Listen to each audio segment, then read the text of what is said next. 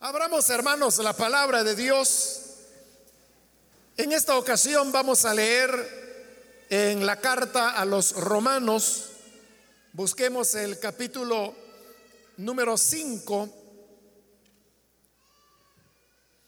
donde vamos a leer la Sagrada Escritura para la reflexión que tendremos este día en la palabra del Señor. Dice la carta a los Romanos capítulo número 5, versículo número 12 en adelante. Por tanto, como el pecado entró en el mundo por un hombre y por el pecado la muerte, así la muerte pasó a todos los hombres por cuanto todos pecaron. Pues antes de la ley había pecado en el mundo, pero donde no hay ley, no se inculpa de pecado. No obstante, reinó la muerte desde Adán hasta Moisés, aún en los que no pecaron a la manera de la transgresión de Adán el cual es figura del que había de venir. Pero el don no fue como la transgresión, porque si por la transgresión de aquel uno murieron los muchos, abundaron mucho más para los muchos la gracia y el don de Dios por la gracia de un hombre Jesucristo. Hasta ahí vamos a dejar la lectura. Pueden sentarse, por favor, hermanos.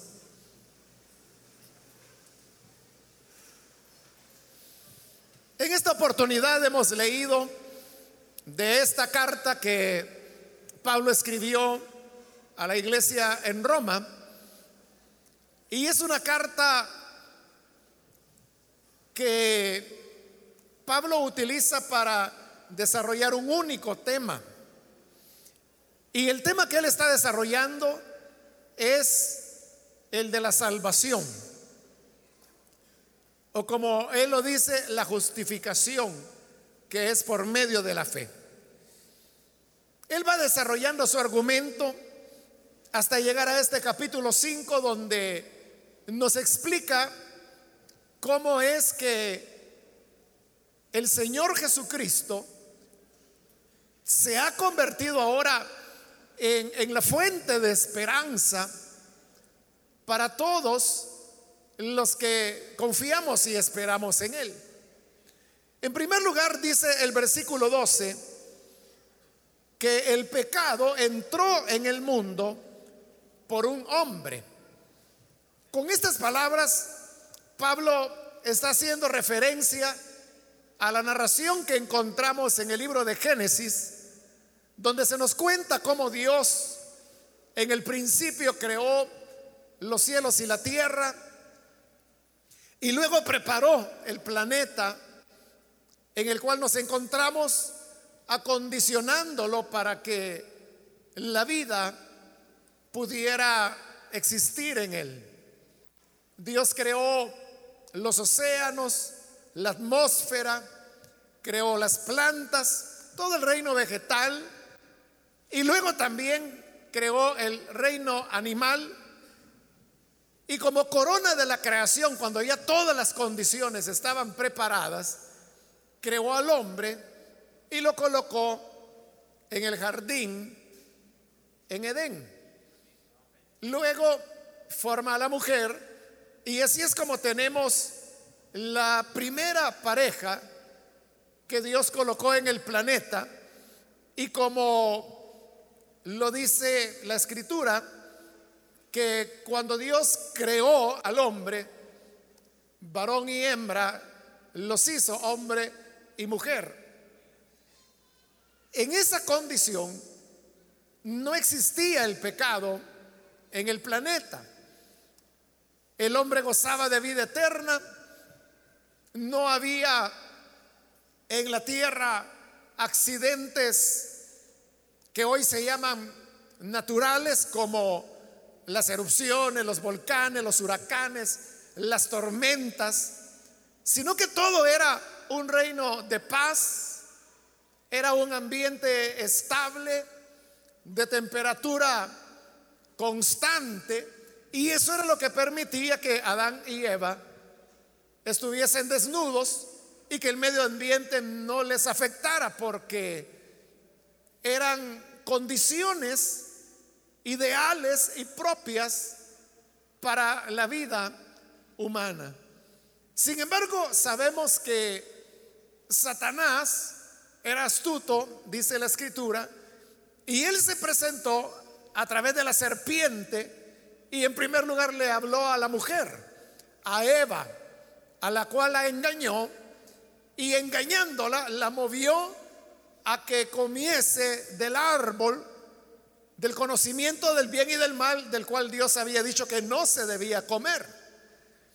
Y luego la mujer le dio al hombre, es decir, Adán, el cual también comió. La Biblia no dice que Adán haya sido engañado, como si fue engañada la mujer. Y eso hace que la culpa del hombre sea mayor por el hecho que él estaba consciente que estaba desobedeciendo a Dios, quien había advertido, el día que coman del árbol que él había dicho que no se debía comer, en verdad morirán. Cuando el ser humano come del árbol prohibido, ellos estaban actuando en desobediencia a la voluntad de Dios.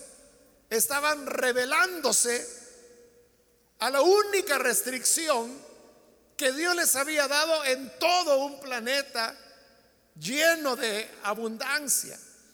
Y así es como dice Pablo, el pecado entró en el mundo por un hombre.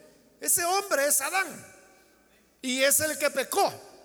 Y cuando él pecó por ese solo hombre, el pecado entró al mundo.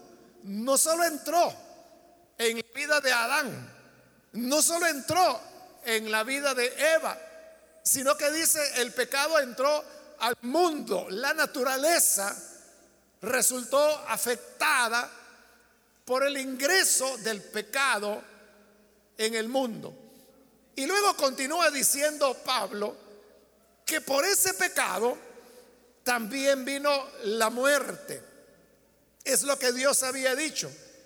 El día que coman del árbol que él había dicho que no se debía comer, de cierto morirán. Y eso es lo que ocurrió. Ellos comieron, pecaron. Como consecuencia del pecado vino la muerte. Adán y Eva no murieron físicamente de manera inmediata. Habría de tomarles algunos años para morir. Pero sí murieron espiritualmente en el momento mismo en que pecaron. Es decir, que internamente ellos habían muerto espiritualmente y estando muertos, ya ellos no podían generar una, una familia que estuviera libre del pecado.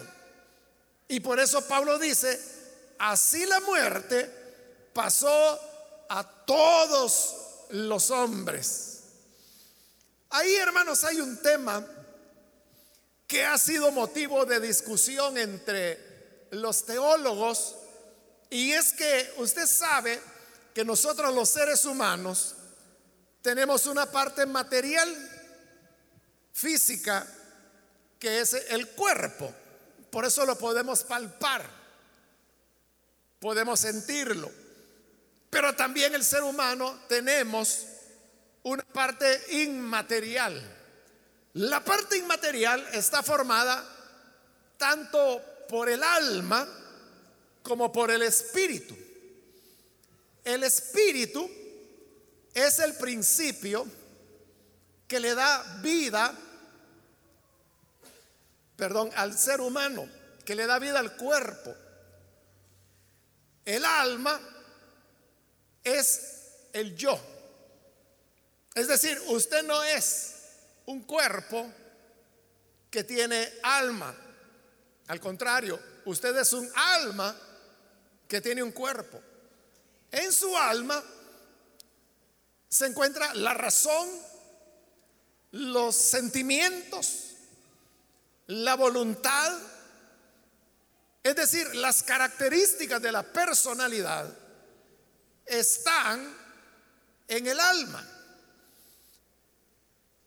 Cuando una pareja engendra un hijo, usted sabe que el cuerpo es producto de una generación que se produce a partir de los cromosomas que la mujer aporta, la madre, y los que el padre aporta. El principio fértil en la mujer es el óvulo y el principio fértil en el hombre es el espermatozoide. Pero podríamos decir que tanto el óvulo como el espermatozoide no son células completas, porque cada una de ellas solamente tienen la mitad de los pares de cromosomas que cualquier célula normal tiene. Y esto es así porque cuando el espermatozoide fecunda el óvulo, entonces la mitad de las parejas de cromosomas que el espermatozoide trae se unen con la otra mitad de las parejas de cromosomas que aporta el óvulo y de esa manera se completan todos los pares y eso dará paso a un nuevo ser viviente. Por lo tanto, lo que inicialmente era el espermatozoide y el óvulo se convierte en lo que los médicos llaman un cigoto, que es la fusión del óvulo con el espermatozoide, que ya es una célula humana completa con una gran potencialidad para poder irse multiplicando, de manera que de una se convierte en dos, de dos en cuatro, de cuatro en dieciséis, y así sucesivamente hasta en nueve meses formar un nuevo ser humano. ¿De dónde salió ese cuerpo? Ese cuerpo salió de los pares de información genética que aportó la mujer y los pares de la otra mitad que aportó el hombre. Por eso es que los hijos, las hijas, si usted les observa físicamente, podrá descubrir en ellos rasgos que pertenecen al padre, rasgos que pertenecen a la madre. Entonces dicen, esta niña se parece a su papá. O a la inversa, la niña se parece a su mamá. Y otros dicen, sí, sí se parece a ella, pero fíjese bien en la nariz. Es igual a la del papá, tiene de ambos. Y la gente ahí está, hermanos, platicando, pero el hecho es que se pueden descubrir rasgos físicos del padre o de la madre en los hijos. Pero ahí estamos hablando de la parte material del hombre. ¿Qué pasa con la inmaterial?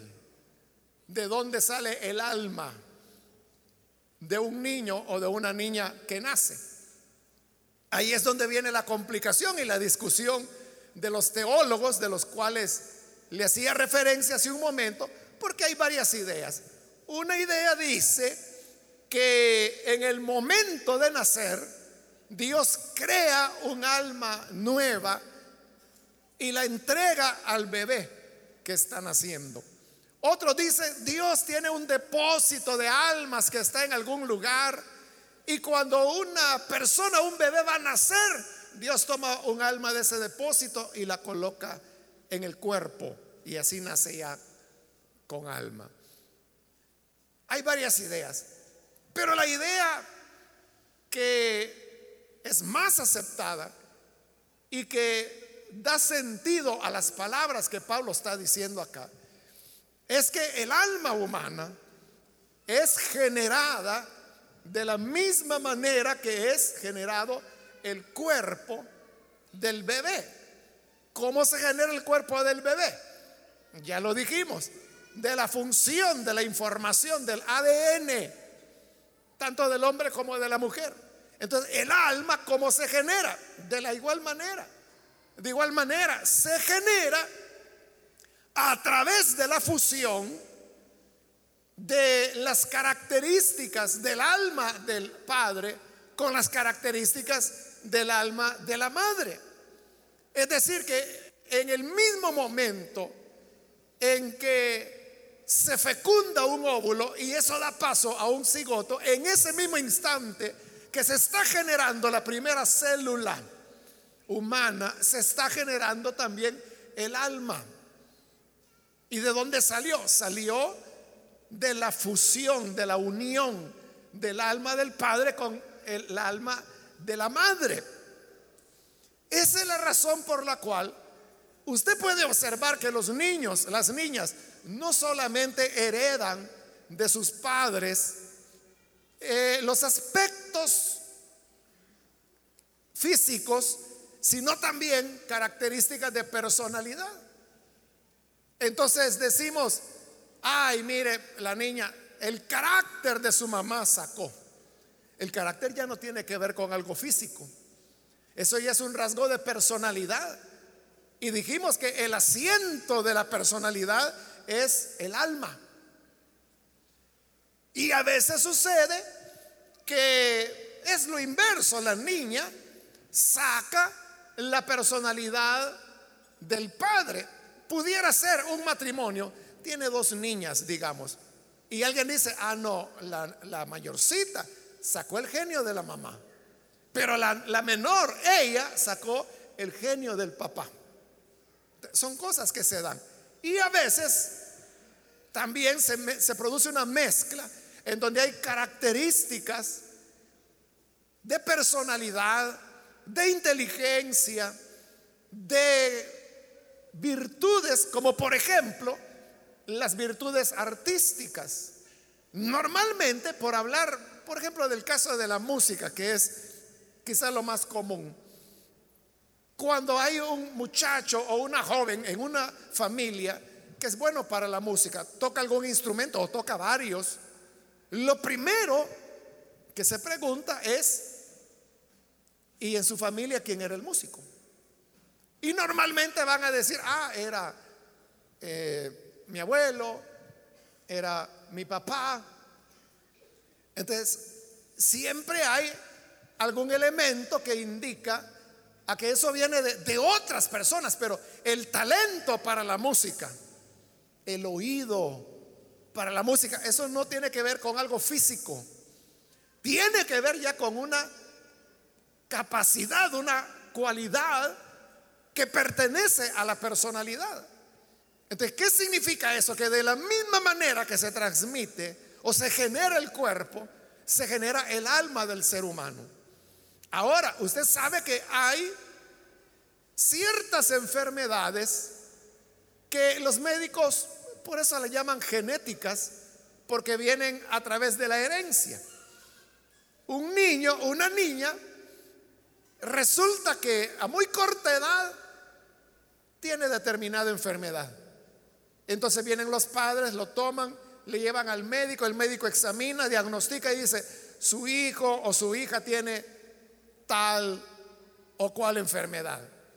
Vamos a examinar al padre o a la madre. Entonces le examina y dice, ah, eso es lo que yo sospechaba.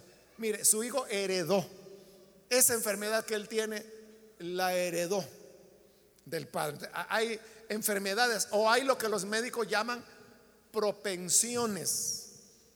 Si un hijo nació de un padre o de una madre diabético o diabética, ese niño o niña tiene una propensión a ser diabético.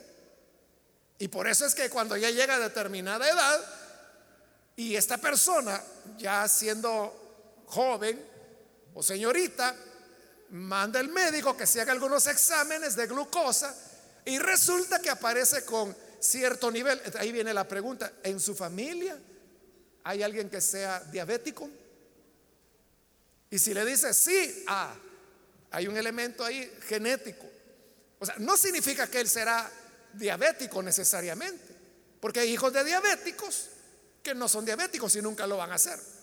Pero hay una propensión, por eso los médicos llaman propensión. Entonces le dice, usted tiene que cuidarse, tiene que hacer aquí. Lo mismo es cuando los padres padecen depresión alta o baja. O sea, todas esas son enfermedades que tienen una propensión. Entonces van de padres a hijos. Pero lo mismo ocurre con el alma. El pecado y la muerte se transmiten de padres a hijos. Por eso es que Pablo lo está diciendo ahí, nótelo bien. Por el pecado entró la muerte, así la muerte pasó a todos los hombres. ¿Por qué pasó a todos los hombres? Porque todos somos hijos de Adán y Eva. Los dos habían pecado. Al pecar entró la muerte a ellos. Espiritualmente le dije, ellos estaban muertos. Y todos los hijos que engendraron heredaron la muerte espiritual. Por eso, hermanos, es que el pecado es universal. Porque todos descendemos de Adán y Eva. Si hubiese habido otra pareja que no hubiera caído en pecado, habría una, una humanidad que no moriría. Y los que descendieran de Adán y Eva, que sí pecaron, todos morirían. Pero como no existió esa otra pareja, sino solamente hubo una, la de Adán y Eva, entonces, y todos descendemos de esa pareja original.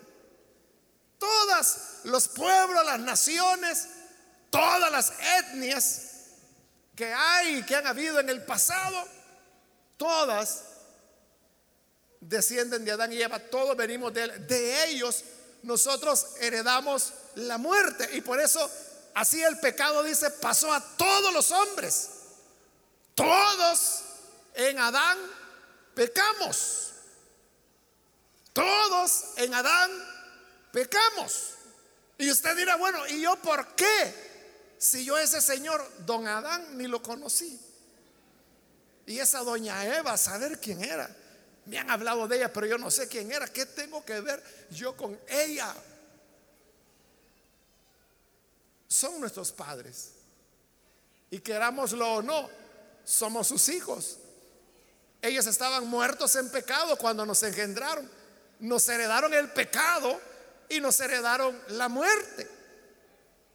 Es igual que usted como hijo que va al médico y el médico le dice, cuidado, si usted no se cuida usted será diabético. Y usted dice, bueno, ¿y para qué tuve padres diabéticos? Usted no los escogió. O usted podrá preguntar, ¿por qué mis padres si sabían que eran diabéticos, por qué decidieron tenerme a mí? Bueno, esa sería una pregunta que usted tiene que hacerle a ellos, ¿verdad? Pero la cuestión es que ya nació. Y nació con esa propensión. Entonces, así todos pecamos. Por eso es que el pecado es universal. ¿Y sabe cuál es la mejor prueba? Que el pecado es universal. Es decir, que nadie de nosotros escapa al pecado. Nadie de nosotros escapa al pecado. ¿Sabe cuál es la mejor prueba de eso? Los cementerios los cementerios. Y el hecho de que no hay nadie que tenga 200 años y que esté vivo. No hay nadie ni de 150 años que viva. O sea, todos han muerto. Y un día, si el Señor no viene, también a nosotros nos tocará ir, como decía un himno antiguo, a la tumba fría. Eso nadie lo puede evitar. Eso habla de la universalidad del pecado. Y aquí hay otra prueba más que presenta Pablo, versículo 13. antes de la ley, antes que fuera dada la ley de Moisés, había pecado en el mundo. O sea, ¿cómo sabemos que había pecado en el mundo? Si no había ley, ¿cómo es que podía haber pecado? Y, él mismo lo dice en el versículo 13, donde no hay ley, no se inculpa de pecado. Imagine que un día a la Asamblea Legislativa en nuestro país se le ocurriera emitir una ley en donde catalogara que tomar café es delito. Mientras no exista tal ley, usted puede tomar todo el café que quiera y nadie le va a llevar a la cárcel por eso. Nadie le va a multar, la policía no le va a detener por andar tomando café, porque no hay ley que diga que eso es delito. Ahora, si la ley fuera elaborada y fuera promulgada y fuera sancionada por el presidente, entonces todo el que tome café comete un delito. Pero si no hay tal ley, no es delito tomar café. Eso es lo que Pablo está diciendo ahí. Donde no hay ley, no se puede inculpar de pecado. La ley de Moisés no había sido dada. Por lo tanto, no había una manera clara de poder definir qué es pecado y qué no es pecado. Cuando la gente pregunta, bueno, ¿y Abraham por qué tuvo dos mujeres? Y cuando finalmente Sara se le muere, agarra una tercera. ¿A dónde decía que eso no se podía hacer? La ley no había sido dada. O Jacob, porque tuvo cuatro mujeres. O sea, el único monógamo que hubo fue Isaac, que solo tuvo una esposa, que fue Rebeca. Nada más. Pero de todos los patriarcas tuvieron más de una esposa. Entonces, ¿se les puede acusar de adulterio? No, porque no había ley que dijera que eso era adulterio. ¿Fue bueno lo que hicieron? No, no fue bueno porque uno ve en sus vidas las duras consecuencias que hasta hoy en día se están pagando del error que ellos cometieron al tener más de una mujer. Pero no se les podía inculpar de pecado porque no había ley. Entonces, ese es el razonamiento de Pablo. Si no hay ley, entonces no hay pecado. Y si no hay pecado, no tiene por qué haber muerte. Porque la paga del pecado es muerte. Pero si no hay pecado, ¿por qué habrá muerte? Entonces dice, no obstante, versículo 14, reinó la muerte desde Adán hasta Moisés. Pero ahí viene la pregunta, ¿por qué? Porque desde Adán hasta Moisés todos murieron cuando no había ley. Y por tanto cuando no se podía culpar de pecado. No se podía decir, este es el pecado, por este pecado morirás, porque la paga de este pecado es muerte. No existía eso. Pero todos murieron. Entonces la pregunta es, ¿por qué murieron? Y ahí dice Pablo, aún los que no pecaron a la manera de la transgresión de Adán. ¿Cómo fue la transgresión de Adán? Había una palabra contundente de Dios. Dios había dicho, del árbol del conocimiento del bien y del mal no comerás, porque el día que comas de él morirás. O sea, contundente. Y Adán comió en abierta rebelión a esa palabra. Pero de Adán hasta Moisés no había una ley para que la gente pecara la manera de Adán en rebelión a esa ley, porque no existía. Y sin embargo murieron. Entonces la pregunta es, ¿por qué murieron? Y la respuesta es, murieron por la herencia del pecado. O veámoslo con otro ejemplo. ¿Por qué tiene que morir un bebé? Ya dijimos, la paga del pecado es muerte. Entonces, ¿por qué muere la gente? Porque ha pecado. Y entonces, ¿por qué un bebé? Póngale usted de ocho horas de nacido. Porque tiene que morir. Usted mismo dirá, bueno, y un niño de ocho horas de nacido, aunque fueran ocho días, ¿verdad? ¿Qué pecado ha cometido? Y muere.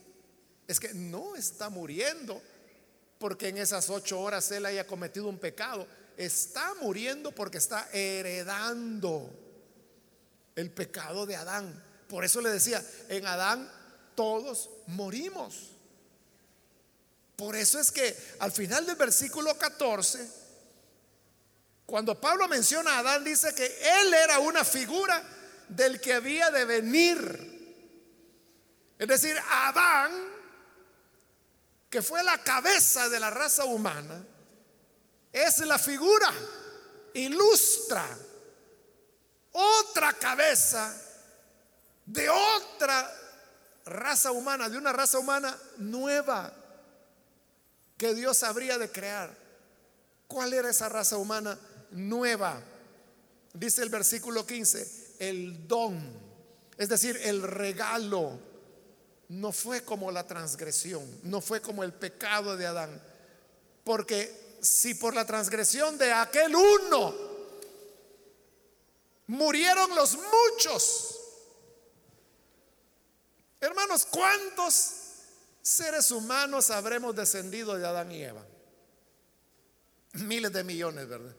En este mismo momento, en este momento, en el planeta Tierra hay más de 7 mil millones de seres humanos. En este momento estamos viviendo más de 7 mil millones de seres humanos en la Tierra. Ahora mismo los que estamos vivos. Pero y todos los que vivieron desde Adán son miles de millones. Entonces, el pecado de uno, Adán, nos afectó a todos, a miles de millones. Ese es el poder del pecado. Pero dice ahora el versículo 15, abundaron mucho más para los muchos la gracia y el don de Dios por la gracia de un hombre, Jesucristo. Es decir, que es al revés. El pecado de uno sumergió, nos hundió en el pecado y en la muerte a todos. Pero la salvación es lo inverso. El pecado de todos provocó el don de la gracia de Dios. ¿Y cuál es el don de la gracia de Dios? Su Hijo su Hijo Jesucristo. Por eso dice, el don de Dios por la gracia de un hombre, Jesucristo. De manera que así como Adán es la cabeza de la raza humana, hundida en el pecado y condenada, Jesús es la cabeza de la nueva raza humana. ¿Por qué nueva? Porque está formada por los nacidos de nuevo. Él es nuestro nuestra cabeza. Por eso es que Pablo también a Adán, el de Génesis, le va a llamar el primer Adán. Y a Jesús le va a dar el nombre de el segundo Adán. Entonces usted dirá, repitiendo, yo que tengo que ver con lo que haya hecho don Adán y doña Eva, o sea, yo ni sé quiénes son. ¿Qué tengo que ver yo con ellos para que su pecado me condene? Pero esa es la realidad. Pero igual yo le puedo preguntar, ¿y usted qué tiene que ver con el segundo Adán? Con Jesús, para que la muerte de él le dé vida. O sea, ni con el uno ni con el otro, ¿verdad? Eso es lo que se llama imputación se nos imputa el pecado de Adán. Pero la imputación no solamente es el aspecto negativo, que se nos imputa el pecado y la muerte, también tiene un lado positivo, y es que se nos imputa la vida y la salvación de Cristo Jesús. Precisamente porque es una imputación, es que Pablo está diciendo ahí en el versículo 15 que es el don de Dios por la gracia. Es decir, el regalo de Dios por la gracia. ¿Y qué es gracia? Es recibir algo que usted no merece. Recibir algo que usted no se lo ha ganado. Es igual, igual que así como usted no hizo nada para que la maldición de Adán le cayera en la cabeza, tampoco tenemos que hacer nada para que la bendición de Cristo nos caiga sobre la cabeza. Porque es un don de gracia, es un regalo de gracia. Y si es por gracia, no es por obras, no es por méritos, es por la misericordia que Dios tuvo de nosotros, que ahora libremente nos ofrece el perdón, nos ofrece la salvación, para que todo aquel que crea, es todo lo que Él pide, que creamos que esto es verdad, para que todo el que crea no se pierda, sino que tenga vida eterna. Por eso es por gracia. Por eso es que la escritura dice que no es por obras, sino por gracia. La salvación se recibe no por algo que nosotros hagamos, no porque la ganemos, no porque la retengamos. La tenemos gracias a lo que otro hizo. La tenemos gracias a lo que Jesús hizo. Cuando Él murió en la cruz del Calvario, Él pagó el precio. Y por esa sangre nos lavó, nos redimió. Y por algo que no hicimos, hoy alcanzamos nosotros perdón y salvación. Eso es lo que el hombre debe hacer. Lo que el humano debe hacer es recibir por gracia lo que el Señor ofrece. Y de esa manera tenemos perdón, un perdón y una vida y una salvación que no la construimos nosotros, no la ganamos nosotros y no podemos hacer nada ni para recibirla, ni para retenerla, ni para cuidarla, ni para guardarla. Todo es un regalo de la gracia de Dios. Simplemente debe recibirlo. Eso es todo. Siempre que hablo de esto, hermano, yo me recuerdo de mis primeros días en la vida cristiana. Le estoy hablando del año de 1975, hace 43 años. Un hermano, joven también, estaba dando una, una clase para adolescentes, era. Aunque nosotros, bueno, yo tenía 17 años, también era un adolescente, pero nos tocaba enseñar. Pero esa vez no me había tocado a mí, sino que al otro hermano. Y era algo así como el fin de trimestre. Entonces él llevaba eh, regalos. Creo que eran Biblias o libros, algo así. Porque me acuerdo de los paquetes. Y entonces él dijo, este regalo es para eh, el que no faltó ni una vez. Y es fulano. Y se lo entregó. Este otro regalo es para el que respondió todas las preguntas. Este otro regalo. Y así fue premiando a cada uno. Hasta que al final le quedó un regalo y ya no había más que premiar. Entonces él lo agarró y dijo, este regalo es para el que lo quiera. Así que el que lo quiera, venga a traerlo. Y nadie se movía. Y él repitió, este regalo es para el que lo quiera. Si usted lo quiere, venga a agarrarlo. Y nadie se movía, pensaban que era una broma o algo así. Y decía, aquí está, es un regalo, ¿quién lo quiere? Venga a agarrarlo.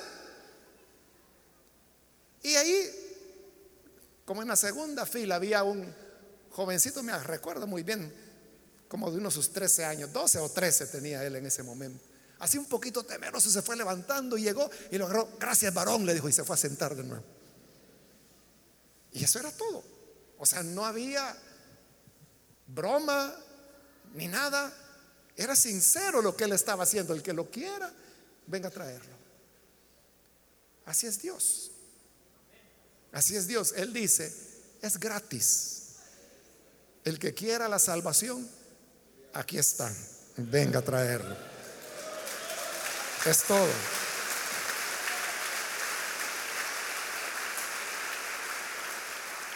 Los demás muchachos quizás pensaron, yo no memoricé todos los versículos bíblicos, yo falté una vez, yo venía tarde, yo no puse atención, yo no respondí a las preguntas. O sea, nadie se consideraba digno de ese regalo, pero él no estaba diciendo quién fuera digno, él dijo, el que quiera, aquí está. Así es Jesús, el que quiera puede tener la salvación, pero si usted se pone a pensar, es que yo no soy tan bueno, yo he sido muy malo, es que usted no sabe mi vida, la cara me ve de angelito, pero soy un satanás. usted puede pensar lo que quiera, pero él sigue diciendo, todo el que a mí venga, no le echo fuera. Tendrá la salvación de Dios. Es para el que quiera. A orar, cerremos nuestros ojos, hermanos, y quiero invitar a las personas que todavía no han recibido al Señor Jesús, pero si usted necesita recibir la vida de Dios, yo le invito para que ahí donde está, se ponga en pie en señal que usted desea recibir al Hijo de Dios. Y nosotros vamos a orar por usted. Este es el ofrecimiento que el Señor Jesús nos hace. El que quiera, venga Jesús dijo, si alguno tiene sed, venga y beba. ¿Tiene sed? Simplemente ven y bebe. El que me siga, dijo el Señor, tendrá la luz de la vida. ¿Quieres tener luz en tu vida? Solo síguele. Yo soy el pan vivo que descendió del cielo, dijo Jesús. El que de mí coma, no morirá jamás. ¿Quiere vivir eternamente? Cree en Jesús. Ponte en pie entonces. Aquel amigo o amiga que por primera vez necesita venir al Salvador, póngase en pie. Usted no puede decir, es que yo no tengo pecados que me puedan perdonar. Ya vimos que la escritura dice que en Adán todos pecamos por el pecado de un hombre. El pecado entró a todos. Y así la muerte, porque todos pecamos. Entonces todos somos culpables, todos estamos condenados. Pero la gracia de Dios hoy se muestra en el don.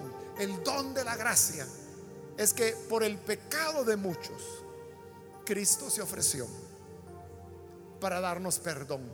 ¿Quiere usted ahora venir? Póngase en pie. Venga, con toda confianza, vamos a orar. Póngase en pie. Venga para que la gracia del Señor le alcance y le dé vida. ¿Hay alguna persona, algún amigo o amiga que es primera vez que viene al Salvador? Póngase en pie o si hay hermanos que necesitan reconciliarse, también hoy es su oportunidad. Póngase en pie. Si se ha alejado del Señor, pero hoy necesita venir para reconciliarse, póngase en pie y vamos a orar. Muy bien, aquí hay un joven, bienvenido. Alguien más que necesita venir, póngase en pie. Queremos orar. Hay otra persona, alguien más que necesita venir para recibir al buen Salvador o reconciliarse. Póngase en pie y venga. Solo le voy a pedir que lo haga rápidamente. Pues es solo un minuto de llamado y vamos a orar. Pero si hay alguien más, póngase en pie ahora y vamos a orar. ¿Hay alguna otra persona? Si usted está en la parte de arriba y necesita venir a Jesús por primera vez o reconciliarse, póngase en pie también y venga. Vamos a orar. Hoy es el momento de salvación. Y usted que nos ve por televisión, también le invito para que se una con estas personas reciba la gracia de Dios en quien tenemos perdón, no por lo que podamos hacer, sino por lo que Jesús ya hizo. Ore con nosotros. Señor, gracias por ese don de gracia que nos has dado, que es la vida a través de tu Hijo Jesucristo. Te agradecemos porque Él se ofreció como el sacrificio sustitutorio a través del cual hoy tenemos vida, tenemos redención. Padre, por eso es que pongo ante ti cada hermano, cada persona que ahora se entrega a ti, aquí en este lugar, a través de la televisión, a través de la radio, a través del internet, donde quiera que las personas se unen en esta oración, rescátales, perdónales, dales vida nueva y que puedan, Señor, servirte, amarte. Ayúdanos, Señor, para que caminemos a tu lado siempre, que no nos alejemos de la gracia y la paz que solo tú, Señor, puedes darnos. En el nombre de Jesús, nuestro Señor, lo pedimos. Amén y amén.